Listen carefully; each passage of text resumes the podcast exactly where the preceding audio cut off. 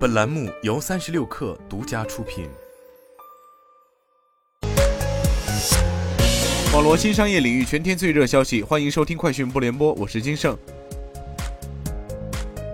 据不完全统计，截至昨天，今年以来，A 股有一百七十三家公司重要股东或高管宣布提前终止减持计划。有的公司重要股东在终止减持计划的同时，还承诺一段时间内不减持。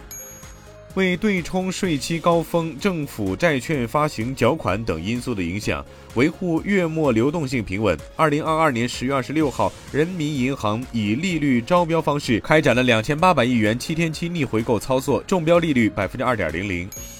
国泰君安研报认为，此轮双十一大促活动周期变短，满减力度变大，满减门槛提升，各平台关注点更多从规模转变为质量。随着抖音等电商平台的加码，在新渠道布局及内容营销方面具备优势的企业将潜在受益。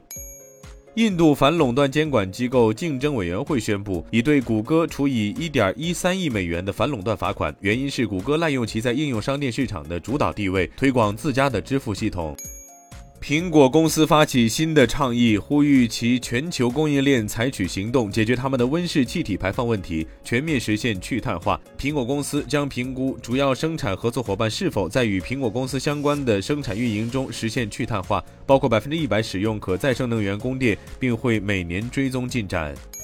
知情人士透露，马斯克周一在与融资行的视频会议上承诺，在周五结束前完成对 Twitter 的收购交易。消息人士称，这些为交易提供总计一百三十亿美元债务融资的银行已完成最终信贷协议的起草，目前已到签署文件阶段。这是真正将现金转给马斯克前的最后步骤之一。